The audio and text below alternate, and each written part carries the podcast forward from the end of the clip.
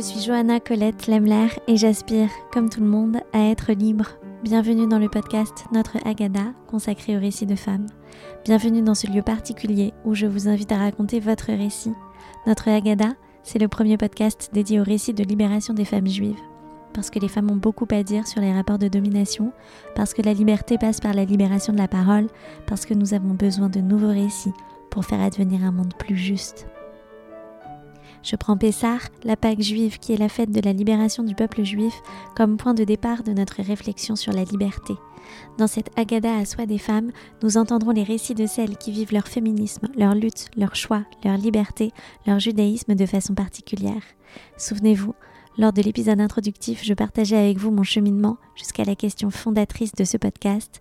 Les femmes sont-elles juives? Depuis, je reçois une pluralité de femmes. Chacune conjugue ses identités, ce qu'elle a reçu et ce qu'elle en fait, de manière singulière. Et de la mosaïque de tous leurs récits émerge la complexité, la nuance et sans doute les vérités de nos expériences. Pour cet épisode, j'ai eu l'immense plaisir de recevoir Camille Sarah Urba de la Tente des Filles. Camille m'a raconté ses souvenirs de Pessard, on a parlé de l'importance de la parole et de se connaître, d'intimité et des filles de Tsélophrade. Camille est venue avec un tambourin qu'elle a utilisé pour accompagner son chant et un coffret de cartes en hébreu centré sur les femmes du monde juif, le coffret Sagesse des femmes de Yehudit Jungman Saadoun. C'est un outil qu'elle utilise dans ses ateliers pour initier la prise de parole des participantes. Et avant de commencer, je vous lis la traduction par Camille de la carte portant sur les filles de Tsélophrade. Elles disent leurs mots à elles. Toute l'assemblée ouvrit la tente d'assignation pour dire Les filles de Tsélophrade furent ramenées, et elles se tinrent devant Moshe et devant Éléazar le prêtre et devant les présidents. Les filles de Tsélophrade réveillent votre confiance en vous. Une idée originelle est née de vous, une idée unique. Pendant des instants cela semble impossible, mais vous vous dirigez vers la salle d'autorité pour avoir votre mot à dire. Tu n'es pas seul. D'autres femmes vous rejoignent. Vous entrez et vous vous tenez au centre de la salle. La peur s'insinue dans votre cœur. Mes paroles seront-elles acceptées? Y en a-t-il chez eux? Tu hésites. Mais le soutien des femmes vous enveloppe et vous donne confiance. Vous dites clairement vos mots. Votre voix est entendue et votre demande est acceptée. Quelle est la chose qui veut être dite de vous? Qu'est-ce qui vous donnera confiance? Quel est votre partenaire sur votre chemin? Allongez-vous, accoudez-vous, servez-vous une coupe de vin, bref, sentez-vous libre. Notre Agada, récit de femme, ça commence maintenant. Et la fille rebelle, que dit-elle?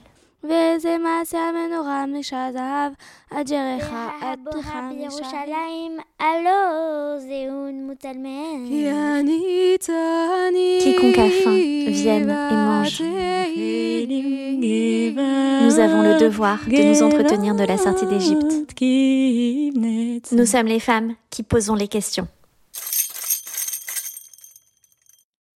Bonjour Camille. Bonjour Johanna. Merci d'avoir accepté mon invitation. Je crois que je me suis un peu plus invitée que quand je t'ai vu, je dis il faut que je fasse le podcast. Et tu m'as dit en général, euh, les gens, euh, après avoir accepté mon invitation, ils me disent je suis pas sûre. Je dis ah ouais non moi je moi je suis sûre que je dois venir. Et ben écoute merci de d'avoir euh, fait un teaser de ce que j'allais raconter parce que effectivement Camille, t'es la seule à m'avoir contacté en direct, à m'avoir dit voilà, en fait, moi, je veux être invitée à ton podcast. J'ai trouvé ça génial. Euh, j'ai trouvé ça courageux. Et, euh, évidemment, euh, en, découvrant tout ce que tu fais, en échangeant avec toi, j'ai vu que c'était une évidence que tu, que tu avais bien ta place ici. Et, et effectivement, ça a mille doigts sur le fait que la plupart des femmes euh, que j'invite euh, ont un, problème de légitimité. C'est-à-dire que euh, la plupart me disent mais je suis pas assez bonne pour parler de des textes, je suis pas légitime à, parler, alors qu'elles sont évidemment toutes légitimes à parler. Et, et je trouve ça formidable que tu aies pas eu ce point. Est-ce que tu sais pourquoi? Est-ce que tu sais expliquer pourquoi?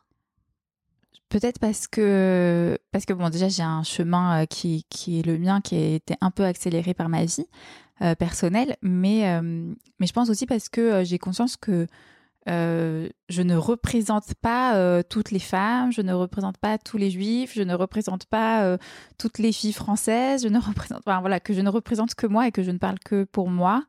et du coup, du coup, bah, je porte pas le poids des autres et puis,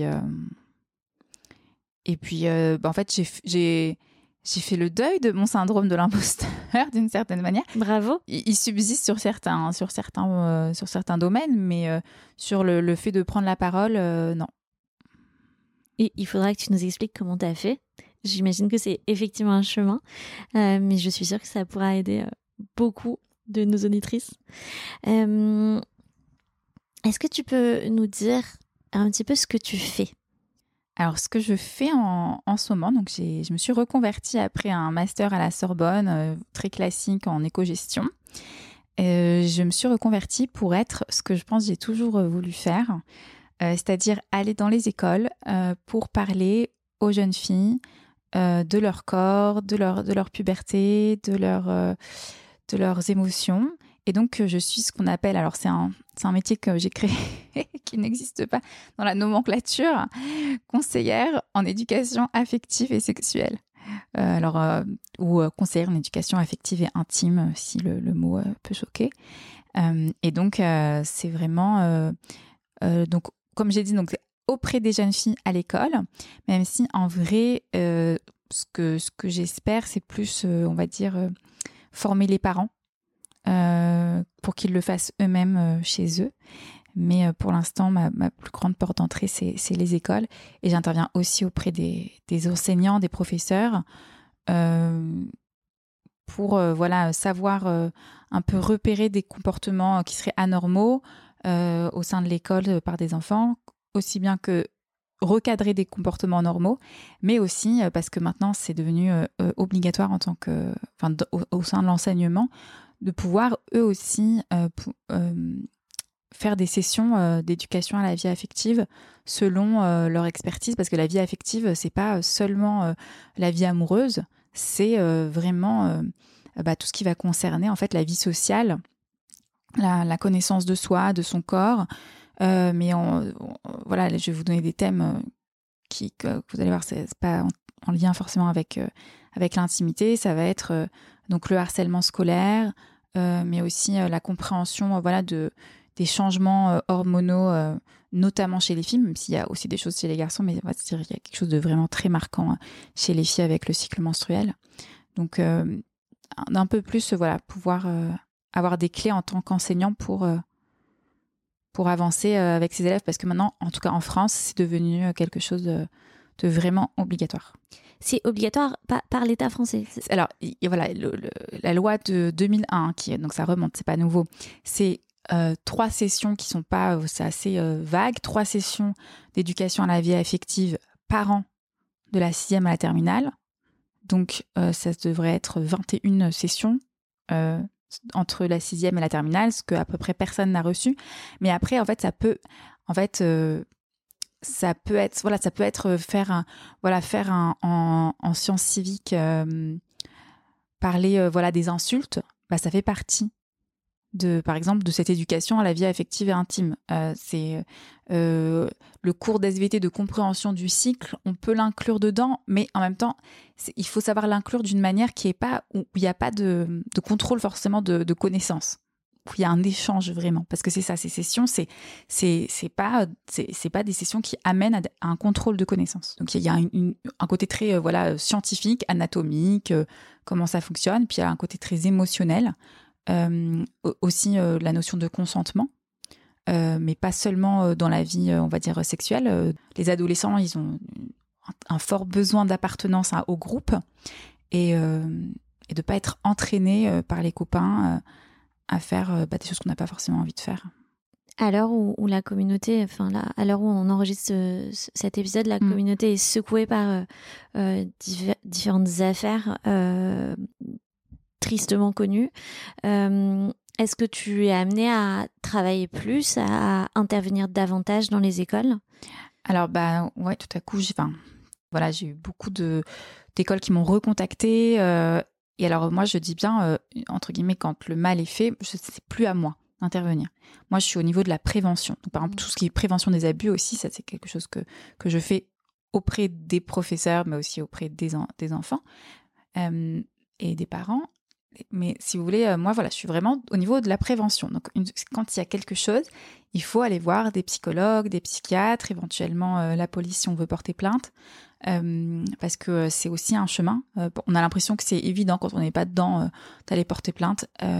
autant quand ça concerne des mineurs, c'est aux adultes d'aller porter plainte, donc c'est un, devoir qu'on a, nous les adultes, de faire ça pour les enfants. Autant quand ça concerne des personnes majeures ou des personnes qui sont maintenant majeures qui parlent, c'est... Euh, enfin bref, c'est pas forcément le sujet ici, mais porter plainte, c'est vraiment un, c'est un chemin et un choix euh, qui est propre. Mais l'essentiel, c'est déjà d'en parler, euh, d'être écouté et, et puis d'être suivi pour bah, pour sortir de la posture euh, de victime. Mais pour sortir de la posture de victime, il faut être reconnu en tant que victime. Euh, bien sûr. Au début.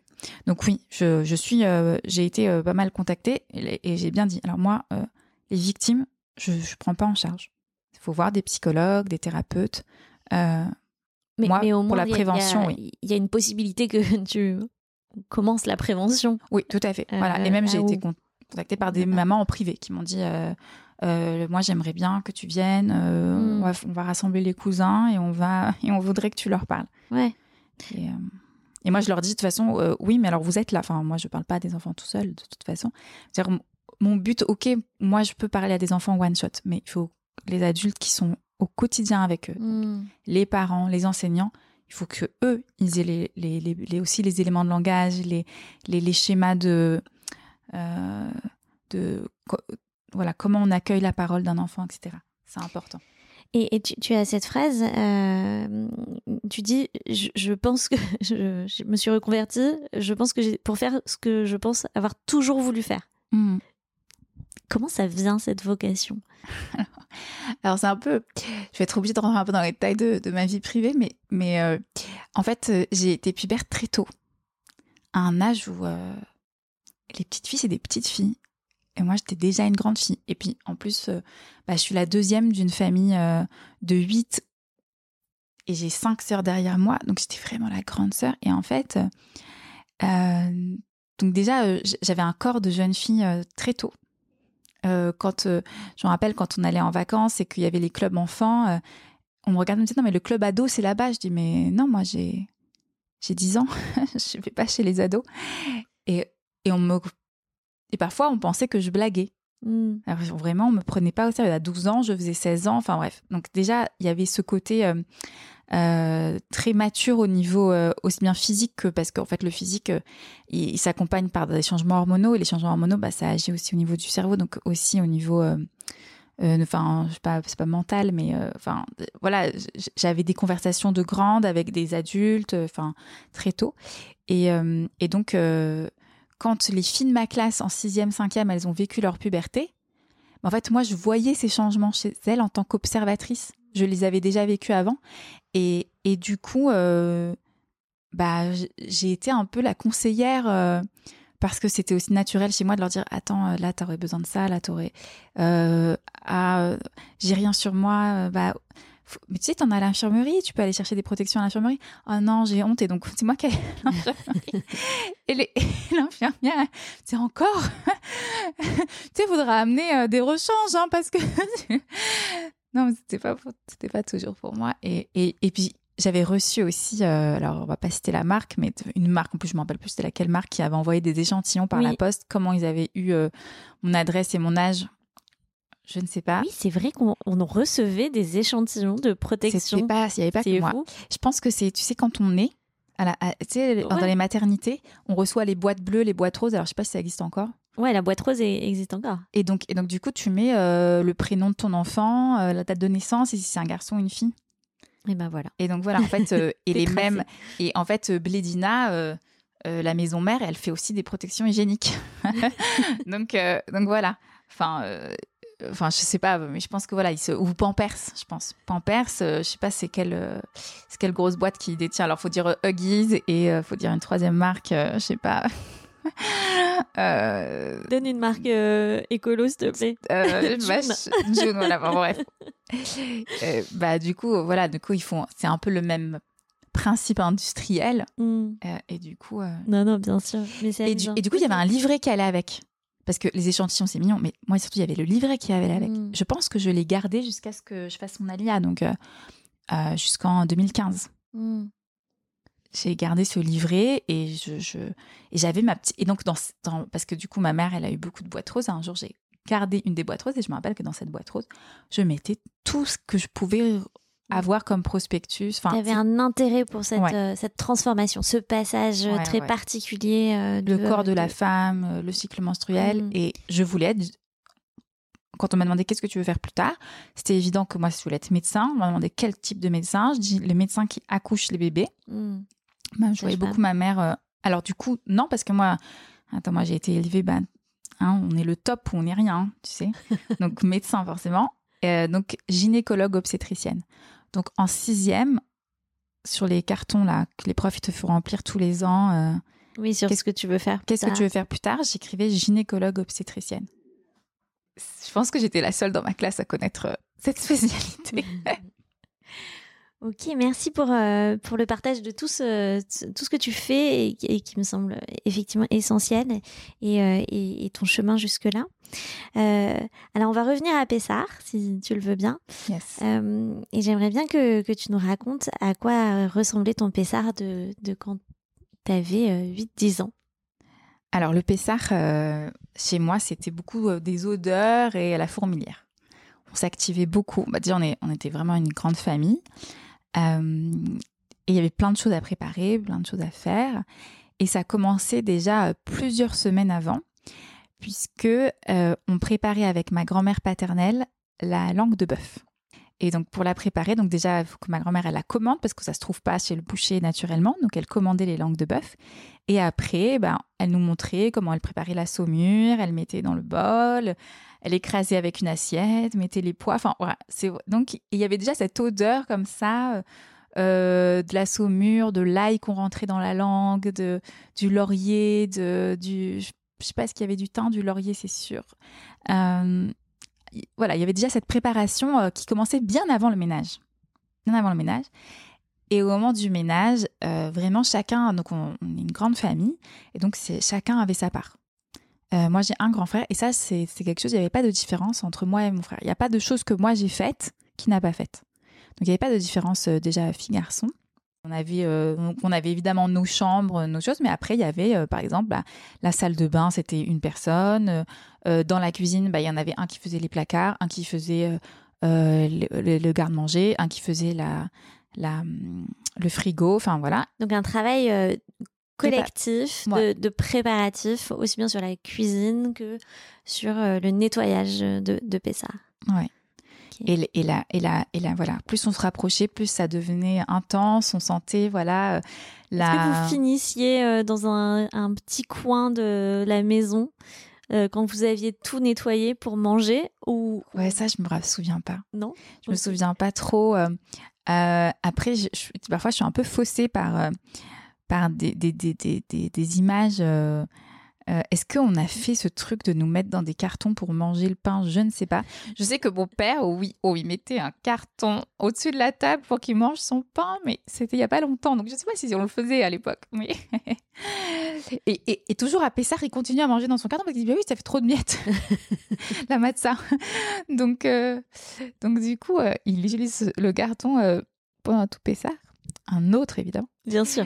Et, et oui, donc plus on se rapproche, plus alors du coup, euh, mon papa, lui, sa grosse responsabilité, donc lui, il faisait pas trop, pas du tout même le ménage, à moins qu'on lui demande euh, spécifiquement, mais son gros, gros challenge, c'était descendre la vaisselle de, euh, du CEDER, et qui était dans les armoires tout en haut, et monter la vaisselle de Pessard de la cave, parce qu'on utilise une vaisselle qu'on utilise une fois par an pour le CEDER, et on a une vaisselle de Pessard pour les autres jours du Pessard, de Pessard. Donc c'est vraiment quelque chose de, très particulier parce que voilà, c'est des odeurs qu'il n'y a que à Pessar, une vaisselle qui a que le soir du Céder. Et, comment se passait le Céder en tant que tel? Alors le Céder en tant que tel, c'était c'était le livre qui guidait. On avait vraiment le Céder et on suivait le livre. Et en fait, je pense que en fait, j'ai compris plus tard que celle qui menait, c'était ma mère. Euh, mon père n'étant pas vraiment croyant euh, et ma mère étant euh, gerbienne. on mélange un peu, un peu comme ça, un mélange quoi. et en fait, voilà, on, suivait le livre et ça permettait en fait que du coup, bah, mon père puisse l'idée puisqu'en fait, bah, les étapes elles sont marquées dans le livre et mon père il lisait le livre et, et ça suivait. parce que bien qu'il soit pas croyant, il lit l'hébreu, il et, et, il tenait il tient beaucoup à la transmission. Ça, euh, et je pense que c'est pour ça que ça a marché avec ma mère, c'est que finalement, euh, euh, il, est content d'avoir aussi pu trouver quelqu'un qui peut transmettre, parce que lui c'est important, mais il a peut-être pas forcément tous les codes, toutes les connaissances, mais la transmission pour lui c'est important. Hmm. Et quand tu dis que c'est le livre et en fait ta mère qui guidait, ça se traduisait comment que ta mère elle guidait en fait, si c'est ton père qui lisait? Alors en fait, on lisait chacun notre tour à partir du moment où on savait lire. Mmh. Euh, mais c'est lui qui était en, en, bout de table, c'est lui qui faisait le qui-douche, qui faisait le motsi, c'est lui qui, qui portait le... On va en parler, qui, pas, ce n'était pas un plateau, mais le panier de Pessard.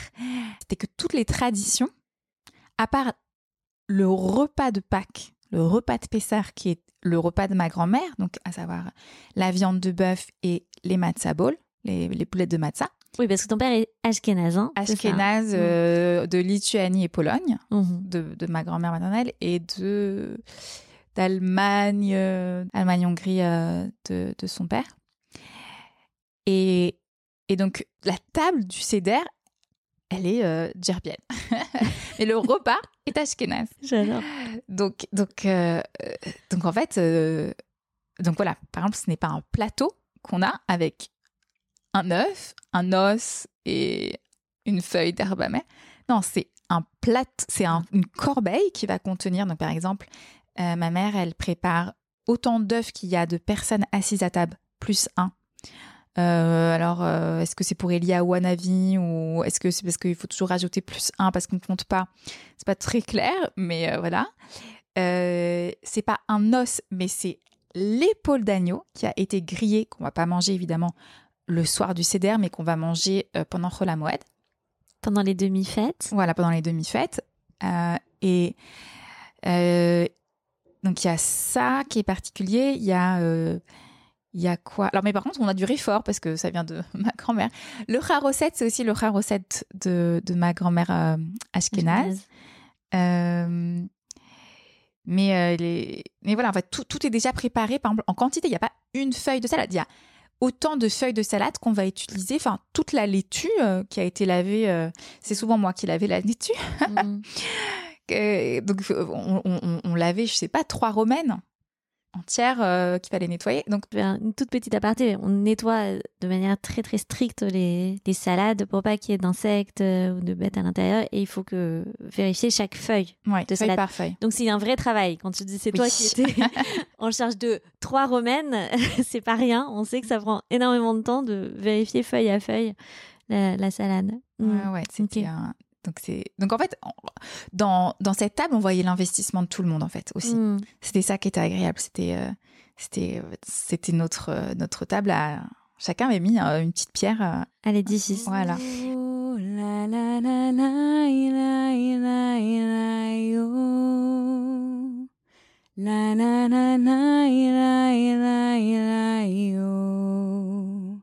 La na na na la la la yo. La la di Quand tu dis que ta mère était euh, particulièrement investie, donc il y a effectivement la table et Djerbiane, euh, ça, ça, veut dire quoi d'autre? C'est c'est elle aussi qui va qui, qui va insuffler le rite. C'est-à-dire euh, mon père on on, on il sait, sait pas quand on pessard si ma mère euh, mm. euh, est pas là. Mm. Voilà. C'est ma mère qui tient le calendrier, c'est ma mère qui va, qui va préparer. Et, et, et, euh, et en fait, on, avait, j'avais parlé des odeurs, mais aussi au niveau des couleurs, on avait toujours quelque chose de neuf et on faisait, on devait préparer à l'avance nos tenues pour qu'elles soient repassées. Parce qu'on allait, donc quand on faisait deux soirs, on avait deux tenues différentes on est des, on est des filles, on est très coquettes. On est toujours, hein, mais euh, un peu différemment aujourd'hui. Et, euh, et c'était vraiment. Euh, et pourtant, voilà, c'était pas, on sortait pas, hein, c'était pour nous. Hmm. Mais on avait des, très belles robes, on se mettait des bijoux, on se maquillait. C'était vraiment. Enfin. c'était, c'était on, on, préparait cette soirée de manière extrêmement festive. C'était. Et qui posait des questions? Alors, les questions, et ben en fait, il n'y avait pas enfin, il y avait les questions du Manishtana qui étaient posées par le plus petit de la famille qui savait lire. Donc euh, d'année en année, euh, ça a changé. Mais il n'y avait pas euh, forcément d'invitation à poser des questions. Hmm. Et, et je pense que c'est aussi cette non-invitation à poser des questions.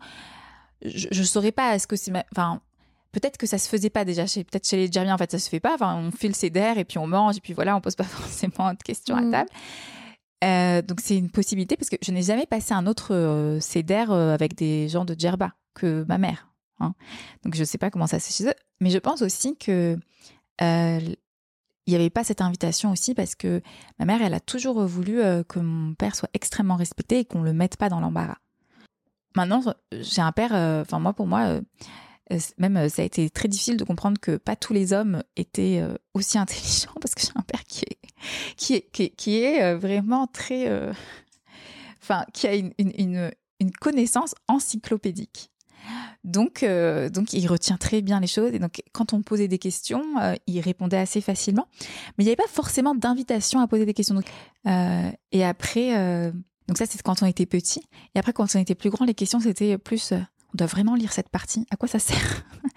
C'est plus euh, une remise en question que des questions. Une remise en question de certains passages du, ça marche du et puis, euh, et puis après, on avait plus euh, des, des, sessions entre nous, les filles. Alors, entre nous, les filles, parce qu'aussi on était six, et puis le plus grand, il est parti tôt, le plus petit, il était plus petit. Où on se disait, on se disait cette Agada cette Agada euh, qui parle des fils, euh, dont on n'est que des filles. Euh, on devrait. Quand tu m'as parlé, quand tu m'as fait découvrir grâce à ton podcast la Agada des femmes, je dis mais on y avait pensé. on y avait pensé à écrire une Agada pour les femmes parce que oui, il y avait un moment où bah, on avait envie de dire et nous les filles. Hmm. Et aujourd'hui, comment ça se passe? C'est c'est folklorique. Différemment, euh, c'était très différent. On a toutes euh, grandi. Je dis toutes parce que euh, mon frère, il est en Israël, donc ça fait longtemps qu'il n'a pas été à la table du CEDER. Et mon petit frère, bah, il est minoritaire, quoi. il est tout seul. Hein. Ben, et donc chacune, chacune a fait son chemin. et, et, là, c'est vraiment c'est très électrique. c'est très électrique parce que oui, on, remet, on va beaucoup parler du texte. On, débat beaucoup sur le texte, euh, sur euh, à quoi ça sert ces rituels. Et donc chacune avec notre mouvance, notre nos, tripes, on vient avec nos tripes. Donc donc c'est assez électrique. Et puis moi j'ai entre temps j'ai eu deux enfants et et c'est vrai qu'il y a une dynamique qui s'est créée entre entre les sœurs euh, qui n'ont pas d'enfants encore et moi qui n'ai pas été là euh, pendant un moment avec mes enfants, donc je suis arrivée il n'y a, pas, y a pas longtemps. C'est pas qu'ils dérangent les enfants, mais c'est qu'ils ils permettent plus de, de peut-être euh, débattre comme avant, d'aller à un rythme d'adulte entre adultes. Et donc c'est un peu différent, quoi. Ce Pessar, je suis retournée passer un CEDER. C'est rigolo parce que j'ai passé un CEDER dans cette famille quand j'étais célibataire. Après, j'ai passé un CD dans cette famille euh, juste après mon divorce et je n'avais pas mes enfants avec moi, ils étaient gardés euh, parce qu'ils étaient vraiment tout petits et donc ils, dormaient à l'heure du CEDER. Et, euh, et, donc là, j'ai repassé un CEDER chez cette même famille avec mes enfants. Et, c'est donc déjà, j'ai vu l'évolution des Cédarim chez eux. Et aujourd'hui, les Cédarim, donc eux, ils ont, bah, pas mal d'enfants. C'était un CEDER vraiment très euh, orienté pour les enfants, très euh, théâtralisé. Donc déjà, on vit en djellaba. Et le papa, vraiment il joue euh, le, euh, le Israël qui est sorti d'Égypte. Hmm. Il y a, y a une, une, vraie tendance euh, qu'on remarque au fil des épisodes du podcast à la théâtralisation de, des Darim, alors que le théâtre était plutôt réservé. J'avais le sentiment à Purim, avec les Purim Spiel. mais là, il y a, y a, vraiment quelque chose qui est fait pour intégrer les enfants avec des pièces de théâtre en fait ou des théâtralisations, des petites scénettes qui rappellent la sortie d'Égypte ou qui racontent la sortie d'Égypte. En fait, c'est à l'origine, c'est pour en fait, il y avait ce côté théâtral pour inciter à poser les questions. De toute façon, ça existe. Le, côté théâtral est inhérent à la Gada avec euh, tous les gestes étranges qu'on fait pour euh, susciter le, questionnement. le fait de d'enlever le, plateau, etc. Euh, tout, ça, c'était pour faire poser des, questions. Et donc dans cette famille, en plus, on doit on, nous répartit euh, à chaque invité, à chaque personne présente, une partie du, du CEDER. Les enfants, ils ont une des plaies. Mmh. Euh, et on doit venir avec une question et la réponse. Donc, euh, donc on a chacun aussi notre moment de parole bah, en français, parce qu'on lit la Haggadah en hébreu. Et puis il y a beaucoup de récompenses pour les enfants. Euh, on leur donne des diamants, en fait, c'est des bonbons. Donc le jeu, c'est qu'il a ramené plein de trésors d'Égypte et il distribue son trésor aux enfants au fur et à mesure, qui posent des questions, qui répondent aux questions, etc. Ok, donc on retrouve ça, cette question d'inciter euh, toujours à, poser les questions. Alors selon toi, comment, comment la liberté va venir par les femmes? La liberté, elle va venir par les femmes, je pense. Enfin, c'est induit comme question. un tout petit peu, j'avoue. Euh, mais je pense qu'il y a quelque chose chez les femmes et qui, euh, euh, entre guillemets, qui oblige à la liberté. le mot liberté, il est compliqué. Hein. Plutôt que liberté a une certaine sérénité. Une femme, elle peut même biologiquement, j'ai une expertise sur le, cycle menstruel. Je suis aussi ambassadrice Kiffe ton cycle et on, sait que bah quand on est sous stress, quand on est euh, euh, euh, donc pris très mentalement ou très physiquement, le corps ne suit pas. Et donc la première chose que le corps va stopper, c'est le cycle menstruel. En fait, c'est l'énergie. En fait, c'est un principe de survie pour ne pas mourir soi-même. Euh, on va faire de l'économie d'énergie. Et la première chose qu'on va stopper, c'est le fait de pouvoir se reproduire. Pour, pour pouvoir euh, bah, subvenir aux besoins de, aux organes vitaux, le cœur, le cerveau, etc. Et, et, par ailleurs, quand on est dans un, on va dire dans un, à peu près sérénité, à peu près, euh, parce qu'on n'est jamais 100% zen, etc. Mais quand on est dans une normalité, on va dire, eh bien, on est, on a une fluctuation hormonale qui qui, voilà, sans entrer trop dans les détails, mais en tout cas, il y a un moment du mois où quand on ovule, eh bien, en fait, le corps va se mettre en marche, tout va être mis en place, aussi bien physiquement pour être attirante. On dit que bah, on a une plus belle symétrie du visage, on a euh, la libido qui augmente, tout va être mis en place pour se reproduire. Et ça, c'est, on va dire, euh, c'est sans qu'on en ait forcément le désir. D'accord? On pourrait dire qu'on le subit.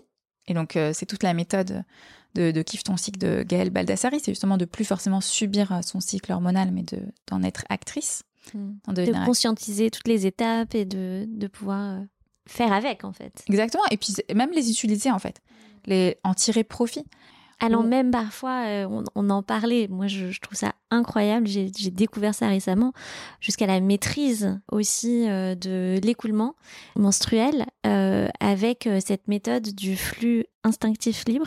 Oui, le flux libre instinctif, ouais, c'est ça. Qui permet ouais, d'avoir une maîtrise totale et de savoir exactement quand le corps produit l'écoulement de manière à ne plus utiliser même euh, quasiment de, protection euh, menstruelle.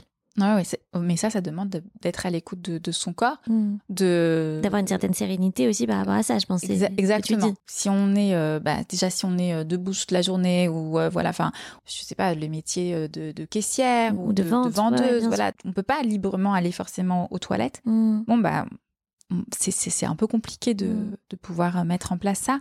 Donc, pour revenir à la liberté des femmes, parce que il faut savoir que ne, avoir un cycle bloqué, euh, bah, certaines vont dire ah chouette, je sais pas mon cycle.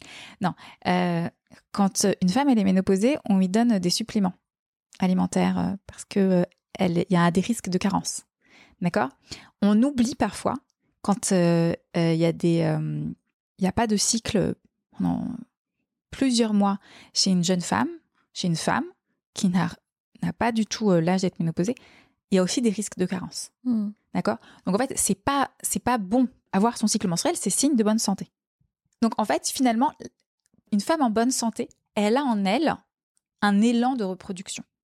D'accord? Ça ne veut pas forcément dire qu'elle en a envie ou, et qu'elle va le faire et qu'il faut le faire, mais il y a quelque chose en elle qui porte à la reproduction. D'accord? Euh, De manière euh, plus ou moins mensuelle. OK? Et, ça, on, l'a beaucoup retrouvé dans euh, bah, la. Alors, c'est pas on n'en parle pas forcément dans la Haggadah, mais dans les, au moment où on raconte la sortie d'Égypte, on va avoir euh, donc euh, l'édit de, Pharaon qui va donc qui a vu dans ses rêves qu'il allait avoir un enfant garçon qui allait prendre sa couronne et qui allait gouverner l'Égypte et donc il demande à tuer enfin avant il demande au Sacham enfin je passe un peu l'histoire il Sacham qui refuse, enfin, qui, qui, refuse de, tuer les, les, les, garçons. Désobéissance civile. Donc, hmm. donc il passe à l'étape supérieure de d'envoyer l'armée pour tuer les bébés garçons. Et face à ça, il y a le, on va dire le chef un peu euh, de l'époque euh, qui s'appelle euh, Amram, le, qui va être, qui est le père de, à l'époque donc déjà de Aaron et Myriam, qui dit, bah si si on, si c'est pour qu'on tue nos fils euh, et ben autant, autant ne plus avoir d'enfants. Mm. Et donc, autant divorcer. Il va divorcer de sa femme. C'est le chef spirituel, tout ce que vous voulez. Tout le monde divorce. Et là, c'est sa fille, donc Myriam, qui vient le voir et qui lui dit Mais toi, t'es pire que Pharaon. Parce que tu laisses même pas les filles vivre. Pharaon, au moins, il laisse les filles vivre.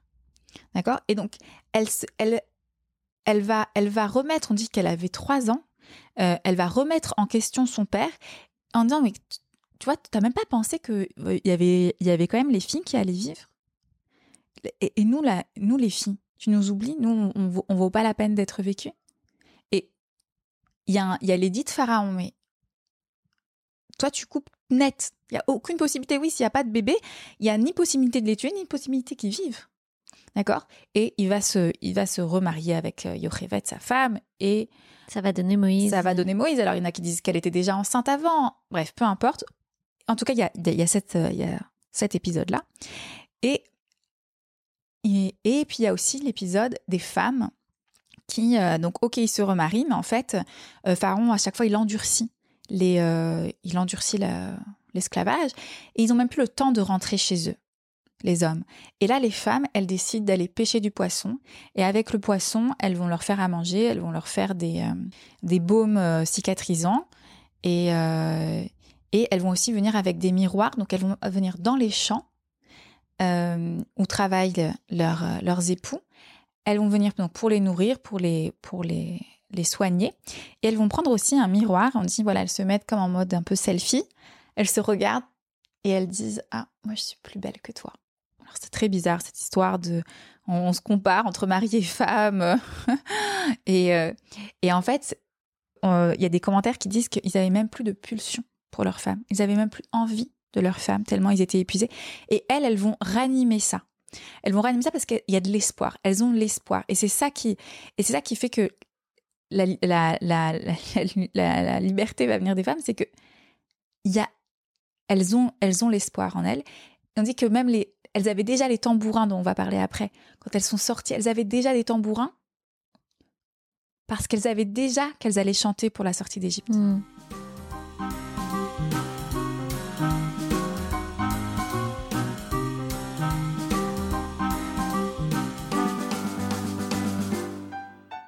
Alors Camille, comment toi tu as découvert qu'il y avait une question féministe? Donc la question féministe, elle a, d'abord été euh, abordé à travers ma grand-mère qui me dit que, bah, en fait, tout ce que moi je connais euh, comme, euh, comme acquis, à savoir pouvoir travailler, pouvoir avoir un compte en banque, pouvoir voter, c'était pas des choses que les femmes ont eues de, tout temps. Donc vraiment côté hein, vraiment historique. Et puis et puis à, à travers en fait l'école aussi par une campagne un homme égale une femme. Et en fait, je comprenais pas trop pourquoi il y avait besoin de ça, vu que ben, on avait déjà. On avait, vote, Ouais, on avait déjà l'égalité. On en avait fait. déjà tout ça. Mm. Et, et en fait, euh, et en fait, c'est vrai que je pense que j'ai grandi dans un univers euh, bon, déjà très féminin, du fait que on est beaucoup de filles, mais en fait, ma, ma, je dirais même dans un modèle matriarcal. euh, ma mère euh, étant vraiment la meneuse de la, la chef de la maison en fait et et c'est pas anodin euh, alors que finalement euh, bah, dans le dans dans la communauté euh, euh, c'est plutôt patriarcal, hein, c'est qu'en fait, elle vient d'une famille de filles. Elles sont cinq filles, un peu comme les cinq filles de Tsélophrade. Et donc, mon grand-père, n'ayant pas de fils, c'est avec ses filles qu'il a fait du business. C'est à elle euh, qu'il a consacré euh, aussi toute une éducation juive. Exactement. Alors lui, il n'était pas particulièrement euh, fervent, etc. Mais, euh, mais en fait, c'était, en fait, il les a élevés comme, un- comme des garçons, d'une certaine manière. Et donc, c'était les seules filles de, on va dire, de la tribu de sa famille qui avaient des cours d'hébreu. Il faisait venir un professeur d'hébreu pour leur enseigner l'hébreu. Et, euh, et en fait, quand, euh, bon, sans raconter toute l'histoire de ma famille, mais il habitait à Tunis et ses frères qui venaient euh, souvent euh, chez lui, parce qu'il il était le seul au début à, à Tunis, c'était le, le premier en tout cas, ses frères qui descendaient à Tunis, qui venaient chez, chez, donc chez, chez lui, et en fait, il ils étudiaient avec leur nièce. Et, euh, et donc, elles ont vraiment, enfin, elles ont, elles ont eu un rapport, euh, et, et, je, et je le vois encore aujourd'hui. Euh, parfois, quand je vais à des mariages, alors je comprends pas forcément tout parce qu'ils parlent en arabe, mais je comprends que les, ma mère et ses sœurs, elles ont une place particulière par le fait que, euh, au- au- au- au- aussi aux yeux des hommes, Mm. euh, parce qu'elles ont, euh, La connaissance, en fait. parce qu'elles ont la connaissance et qu'elles n'ont pas eu de frères. Et, enfin, et elles ont eu la connaissance parce qu'elles n'ont pas eu de frères. Mm. D'accord? Et donc, et, et ça, euh, et ça, en fait, je, bah, c'est un, coup de chance d'une certaine manière. Enfin, c'est, voilà, elles auraient eu un frère, ça aurait, euh, ça aurait changé leur. euh, Et, et alors, j'ai deux, deux rebonds sur, sur ce que tu viens de dire. Donc, tu penses que ça a, chez toi, déclenché une question, enfin, où tu as vu qu'il y avait une question féministe? Bah non, en fait. Ah non, c'est pas du tout là. Non, en fait, Ouais. en fait, Est-ce que tu as baigné là-dedans en et fait, que je me suis rendu compte, je me suis rendu compte euh, que euh, j'avais un modèle très atypique, Mm. Tu t'en enfin, tu t'en es rendu compte quand? Relativement tard, hein, Mm. parce qu'on a toujours l'impression que Que tout le monde fonctionne comme notre famille. oui, que que que- que- qu'on n'a rien d'extraordinaire. fait. Mm. Et, euh, et oui, enfin, je me rendais bien compte que j'avais un père très effacé quand même. J'étais pas aveugle à ce point-là. Mais, euh, mais je me rendais pas compte que les femmes pouvaient être très effacées euh, chez elles. Mm. Parce que je suis pas chez elles. Mm. Euh, je, je, et, c'est, et toi, par exemple, quand j'écoute les podcasts avec, les, avec tes autres invités, je découvre un monde de femmes effacées que je n'ai jamais connu. Mm. Euh, c'est par exemple, euh, je sais plus dans quel, ou, euh, ou euh, par exemple les recettes, il faut exactement que ce soit euh, comme le, le papa il a dit, euh, etc. Il n'y avait pas le droit à un centimètre d'écart avec l'année dernière. Alors moi, non, mais c'était ma, ma mère qui dirigeait les opérations. euh, Mais tu, vois, j'ai, elle le dirigeait, oui. Mais en même temps, euh, tu vois, ça me paraissait pas euh, féministe. Oui, c'était la, c'était, c'était la place normale de, Oui. de, de ta mère. Euh, et mon deuxième rebond sur, euh, sur ce que tu as dit, c'est merci de parler des filles de Tsélophrade, euh, parce que j'en ai rapidement, je les ai rapidement évoquées lors de mon épisode introductif. Et c'est vrai que c'est un épisode euh, de, de, de la Torah qui est assez connu et intéressant euh, parce qu'effectivement il y a cinq femmes euh, qui euh, à un moment se lèvent et disent c'est quoi notre héritage puisque nous on n'a pas eu de, de frères.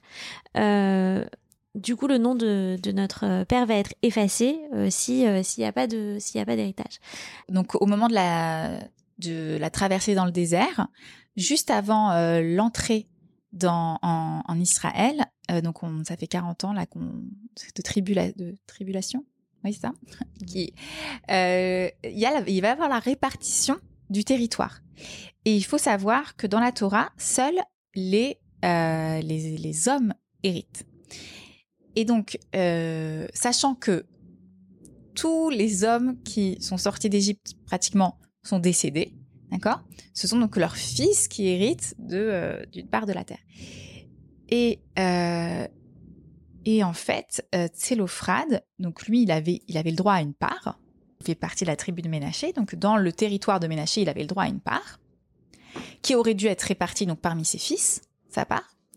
Et du fait qu'il a eu que des filles, eh ben, sa part allait être répartie chez, chez ses frères en fait. Et je pense que c'était pas le seul. Hein à n'avoir que des filles. Mais ce sont les seules c'est le seul dont les filles se sont levées. D'accord? Et, euh, et elles ont dit notre, le, nom de notre père va être effacé. C'est pas, pas parce qu'il n'a pas eu de fils.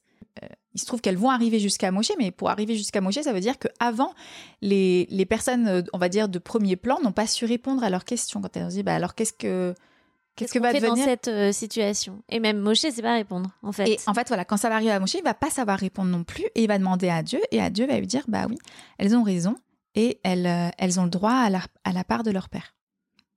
Et c'est là qu'on voit à quel point les hommes ont, pas su se saisir de cette chose-là, c'est-à-dire vraiment genre personne sait répondre à cette question. Il y a une demande de justice de la part des femmes, et là, silence radio, personne sait. Ce que je trouve quand même assez, euh, assez intéressant, euh, mmh. que ça pose une colle alors que ça paraît tellement évident. Ça pose, ça pose une colle à, à, jusqu'à Moshe, euh, alors que Dieu, lui, ou elle, effectivement, a pas, cette, a pas du tout cette question. Et, et, ça me fait penser, ça me donne l'occasion, si tu es d'accord, de citer un midrash que rapporte Pauline Beb dans son livre Isha, Dictionnaire des femmes et du judaïsme. elle rapporte ce, ce midrash qui dit la compassion de Dieu n'est pas comme la compassion des hommes. La compassion des hommes s'étend aux hommes plus qu'aux femmes, mais la compassion de Dieu n'est pas ainsi. Sa compassion s'étend de manière égale aux hommes comme aux femmes et à tous. Ainsi qu'il est dit, l'Éternel est bon pour tous et ses compassions s'étendent à toutes les créatures. Euh, donc, elle, euh, elle, conclut en disant ce midrash reconnaît l'inégalité des lois entre les hommes et les femmes et l'impartialité de Dieu envers les deux. Donc, ça dit quand même bien euh, à quel point euh, la loi des hommes peut être euh, défaillante, en fait, mais que Dieu, lui, reconnaît totalement l'égalité. Oui, il y a un autre épisode où, où en fait, Moshe ne sait pas répondre. C'est l'épisode qui va donner lieu à Pessar Chéni. C'est les hommes qui sont, qui, donc, sont en état d'impureté parce qu'ils portent les ossements, notamment de Yosef, et pour le ramener donc en Eretz Israël et qui peuvent pas du coup célébrer Pessah et qui vont dire bah oui mais nous on veut pouvoir célébrer Pessah. Et, euh, et donc là et, donc là aussi il y a une demande en fait. Il y a, y a des choses où en fait on demande où en fait il y a une, c'est pas prévu dans la loi. Normalement il y a des choses où bah, à partir de la loi on sait créer on sait euh, on sait tirer des enseignements. Mais il y a des moments où en fait presque Dieu il attend que on qu'on vienne poser question qu'on vienne euh, montrer que on, a, euh, on, y, apporte de, l'importance. Euh, Et, c'est intéressant que dans les deux cas, ce soit une question d'inclusion, finalement. C'est quelque chose qui vient dire. Euh, et nous, en fait, dans votre système, là, on est où Quelle est notre place Et, comment on, comment on s'arrange pour, pour faire partie Tout à fait. aussi du groupe et faire partie de.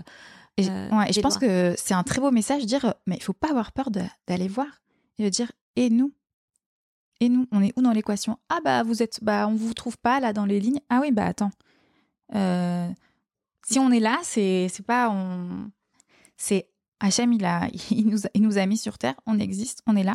Hmm. Il va, va, falloir que vous nous trouviez dans l'équation parce que voilà, hein, ceux qui portaient les ossements, ils n'y étaient pas.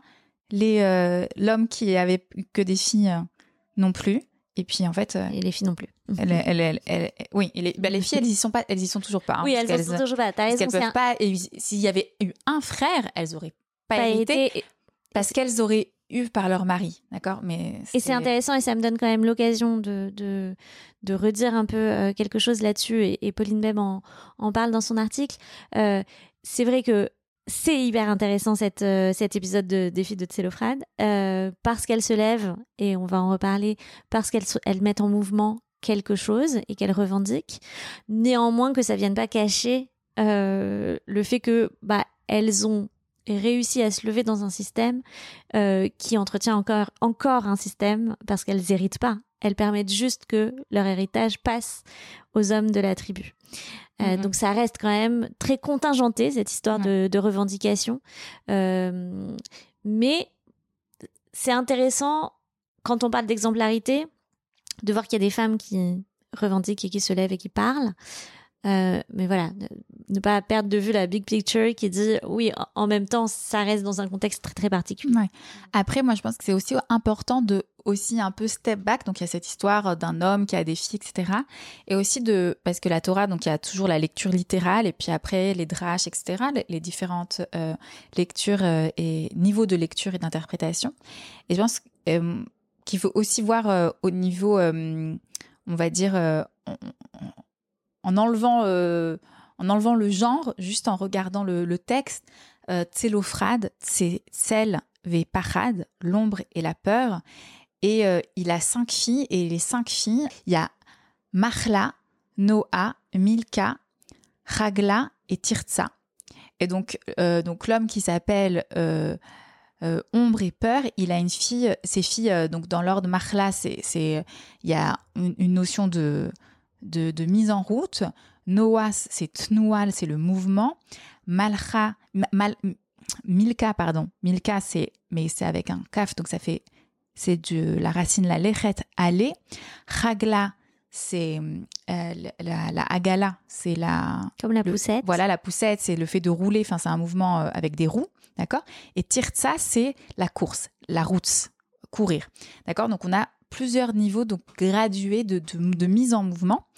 Et, et, de, et oui, quand on est euh, dans, dans ses peurs, dans, dans sa zone de confort, pour en sortir, eh ben, c'est euh, petit à petit. Un autre enseignement que peut amener ce, texte, au-delà de, de la conception, on va dire, euh, homme-femme, il y a aussi ce, donc ce- cet individu, peu importe son genre, d'accord, qui, qui est dans, dans l'ombre, dans la peur, et bah, pour sortir de cette ombre, de cette peur, pour demander sa place et son dû, et ben il y a des, il y a, euh, on parle des cinq étapes du deuil. Souvent les choses elles sont en cinq étapes. Savoir que, bah, ok, même un petit peu, ça rapproche.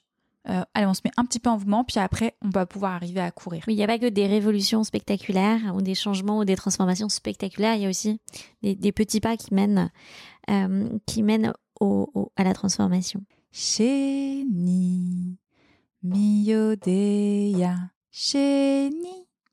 aniyoda, at, shene, luchot abrit, e, elokenu, elokenu, elokenu, sheba. Est-ce que tu, tu serais d'accord de nous parler d'une lutte pour la libération qui te touche particulièrement? Alors, plus qu'une lutte, c'est vraiment une, une prise de conscience que je pense qu'on doit, euh, on doit avoir euh, notre génération euh, pour nos filles, euh, enfin pour nous-mêmes déjà et pour nos filles.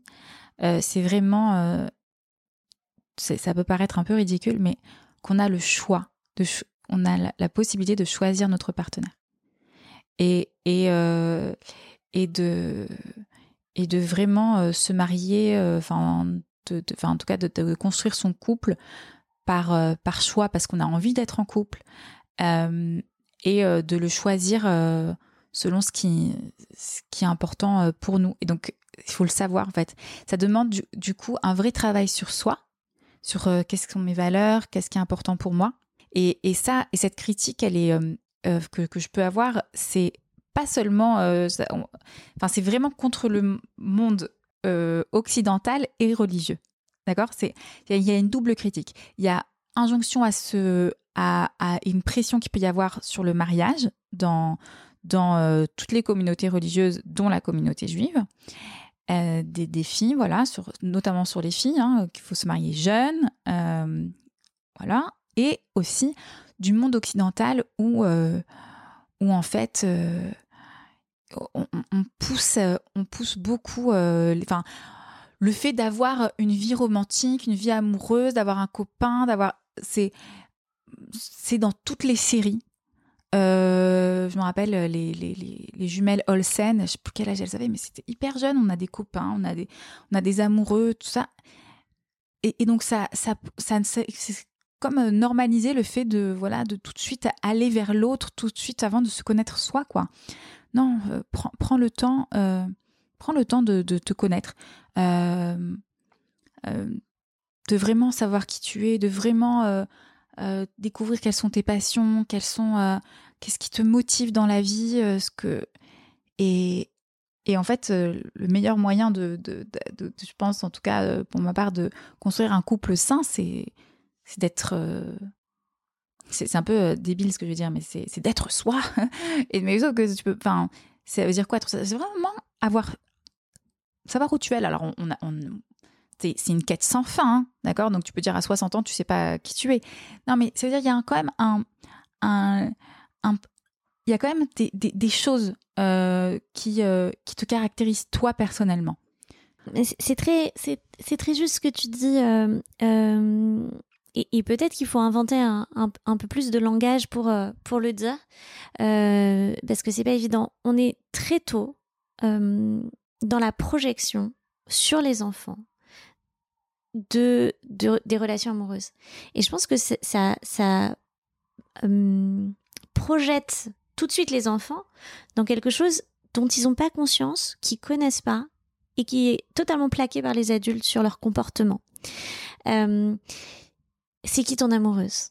Et très exactement. Et, si au lieu de demander ça, c'est quoi que t'aimes faire? Oui, carrément. En fait, moi, j'ai rien contre se marier à 18 ans. Si tu veux te marier à 18 ans, mais qu'en fait, depuis que t'as 5 ans et demi, on t'a fait te, te, connaître toi-même. Mm. On t'a on t'a fait exprimer tes émotions. On, on a vu que t'avais un élan vers un art, un sport, on, et t'as pu t'épanouir et t'as pu expérimenter des choses, t'as pu essayer, t'as pu rater, t'as pu et que, et bah, et bah pourquoi pas, tu vois, parce que, puisque, enfin, moi, j'ai rien contre se marier à 18 ans.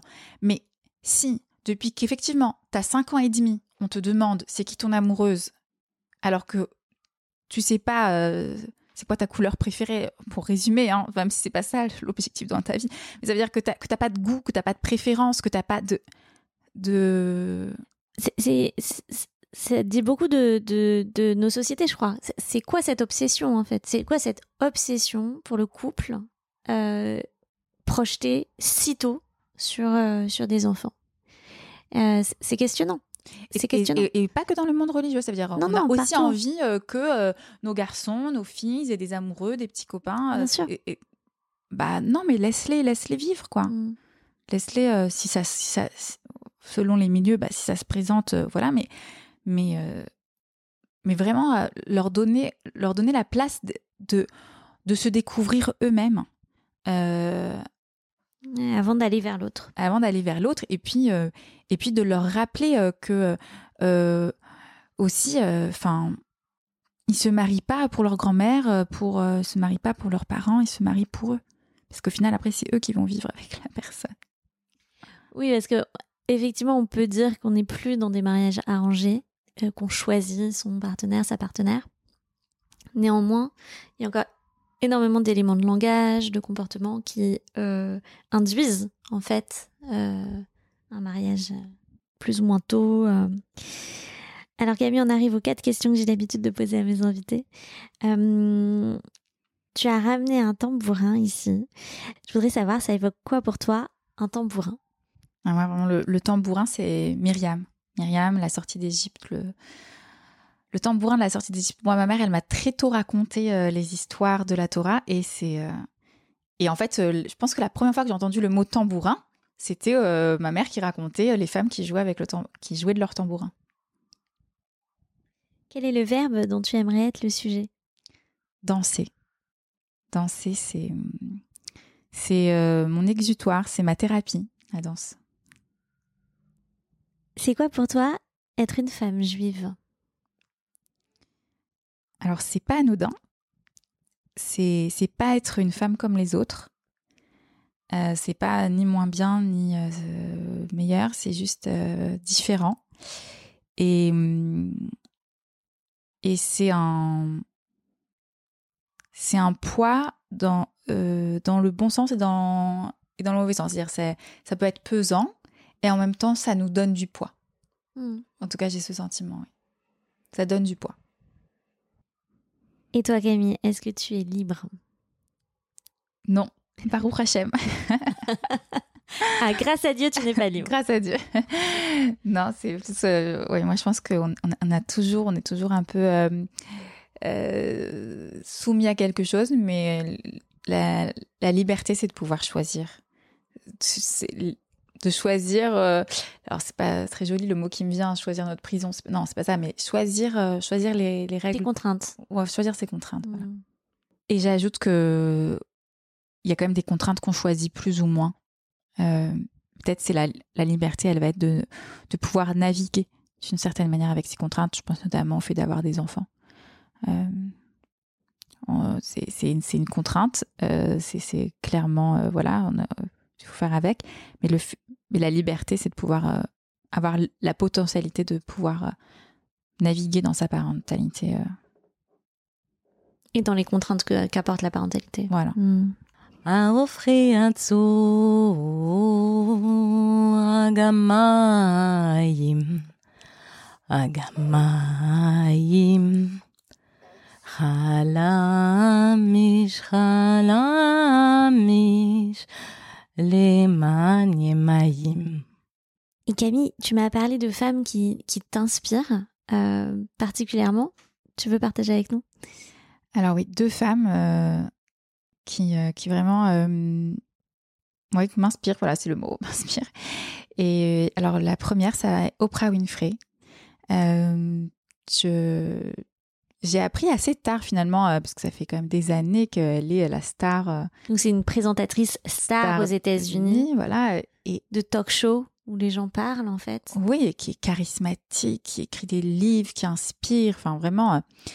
Et j'ai appris il n'y a pas si longtemps finalement que en fait elle avait été victime euh, euh, d'abus euh, sexuels de la part de son oncle et, et enfin et personne ne la voit comme ça. Personne ne ne, ne, ne, regarde, ne la regarde de enfin elle a elle a elle est, elle est sortie tout à fait comme on en parlait au début de sorte pour elle est sortie de, cette place de victime. Elle, elle en fait pas son histoire. Elle a créé sa propre histoire. Et ça et ça, je pense que, enfin, euh, chacune, on a nos blessures, on a nos, nos on a, on a, voilà, des, des, blessures de, notre vie, et, et savoir créer une autre histoire, c'est, enfin, voilà, Oprah vraiment, euh, elle, euh, qui arrive à inspirer les autres, qui arrive à, et qui arrive à être au-delà de, de, euh, de cette, de, de son état de, victime qu'elle a été. D'accord? Ça, c'est la première. Et la deuxième, c'est euh, Joy Galam. Joy Galam, c'est chez elle chez qui je passe euh, les, les pessards euh, mémorables. Et aussi qui m'a appris toute l'histoire, justement, des femmes avec le, le poisson à la sortie d'Égypte. Joy Galam, je l'ai rencontrée il, y a, il y a 7 ou 8 ans. Et on s'est vu grandir toutes les deux. Aujourd'hui, elle est conférencière, elle a, écrit, elle a écrit des livres, elle donne des cours de Torah. Mais à l'origine, rien de la prédestiné à ça. Et, euh, en fait, ce que j'aime chez elle, c'est bon, j'aime plein de choses d'elle, mais ce qui, en fait, c'est que moi, je, je suis dans les coulisses un peu de sa vie. Donc euh, voilà, il y a des drames, il y a la vie normale d'une maman, la vie normale d'une femme, la vie normale d'une épouse, la vie normale d'une enfant, enfin, elle-même des parents. Et, en fait, elle, elle, euh, alors forcément, quand elle donne ses cours, euh, voilà, elle est là, elle est conférencière, elle, elle, elle a sa présence, etc.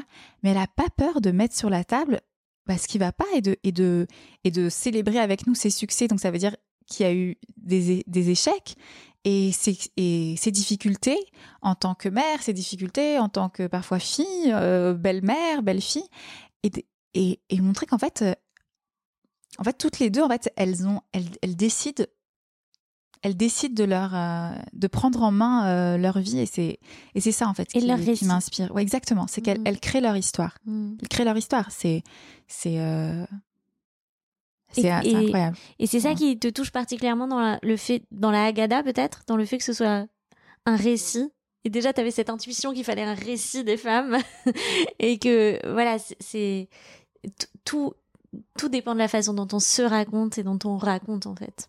Ouais, ah, mais ça, je l'ai, vu aussi, moi. Personnellement, j'ai, eu un événement traumatique dans ma vie.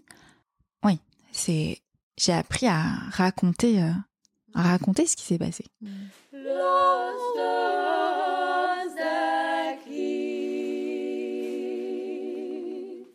Et pour terminer, est-ce que tu, tu nous partagerais un chant euh, de, de qui, qui te touche? Alors, le chant de Pessar par excellence, pour moi, c'est Echad Miyodea. C'est donc le, le chant, euh, c'est pas le dernier, mais je crois que c'est l'avant-dernier de la Haggadah, qui fait un peu le, le décompte. C'était ma berceuse quand j'étais petite et c'est aussi une des berceuses que je chante à, à mes enfants. Et, euh, Est-ce que tu nous la chanterais Echad Miyodea Echad Ani Yodaat Echad Elokenu Elokenu Elokenu Sheba Shamayim Uvaret Chéni, Miyodeya, Chéni, Aniyoda, At, Chéneluchot, Abrit, et Chadelokenu, Elokenu, Elokenu. Sheba Shamayim Uvaret, Shelosha, Miyodeya, Shelosha. Anioda at Shelosha avot. She neluchot abrit. Et Chad Elokenu, Elokenu, Elokenu. Sheba Shamaim. Arba, Miodea, Arba. Aniyodat Arba Imaot Shelosha Avot Sheneluchot Abrit. Echad Elokenu Elokenu Elokenu Sheba Shamaim Merci beaucoup Camille pour ce chant qui est sans doute un de mes chants préférés de, de Pessar. Euh, juste pour expliquer, il y a deux choses importantes. Alors, la première chose importante, c'est effectivement, c'est un chant euh, qui fait un, un conte, euh, qui dit euh, le 1, c'est quoi? Qu'est-ce que c'est le 1 Moi, je sais ce que c'est le 1. Le 1, c'est Dieu.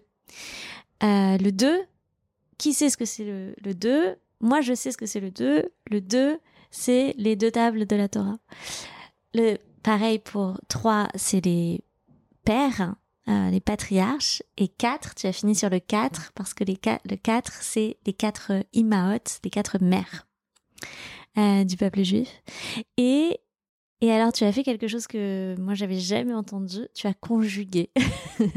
tu as conjugué au féminin. Moi, je sais ce que c'est. Annie euh, Yodaat.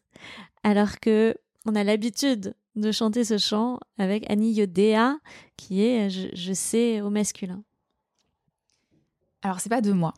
Je dois rendre euh, à, à Rebecca, à Rivka, elle s'appelle. Euh, c'est de elle que je l'ai entendu. Alors, Rivka, c'est, c'est la femme du cousin de mon père.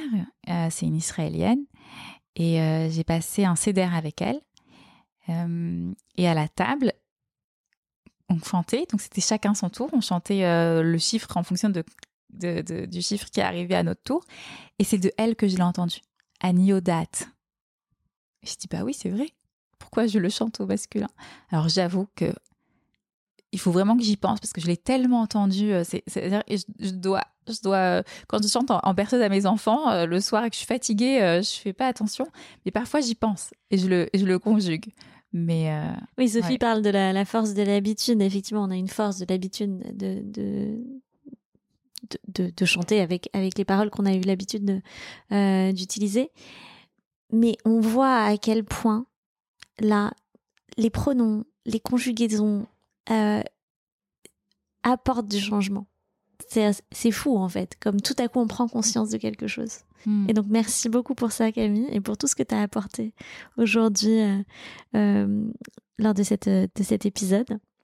Et merci Johanna pour, euh, pour ce podcast. Moi, je, je- j'a- j'adore entrer dans l'univers de chaque de chacune, de découvrir ces maisons parce que en fait, c'est des maisons qu'en fait qu'on on nous ouvre les portes des cuisines, euh, des placards, des euh, des relations parentales et c'est magnifique en fait de découvrir euh, que bah il y a il il y a, il y a des choses qui nous relient, il y a des choses qui nous différencient, puis on se rend compte qu'il y a des choses qui sont très différentes, des choses qui sont très similaires, et c'est c'est magnifique. Moi, j'adore. Merci beaucoup Camille. Merci. Merci à toi.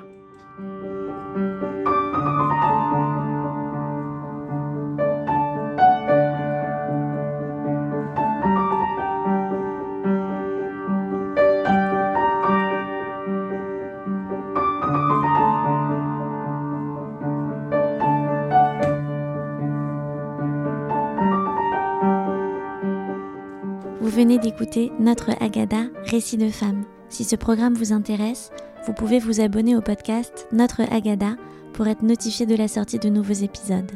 La meilleure façon de me soutenir, c'est d'en parler à vos proches et à vos amis et de partager le lien. Vous pouvez également me laisser des messages et des commentaires et suivre le compte Instagram Notre Agada Récit de femmes. Merci et à bientôt.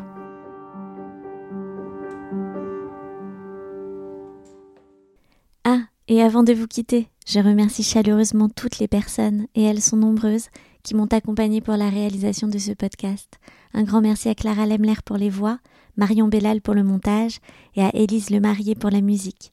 Rendez-vous dans quelques jours pour le prochain épisode.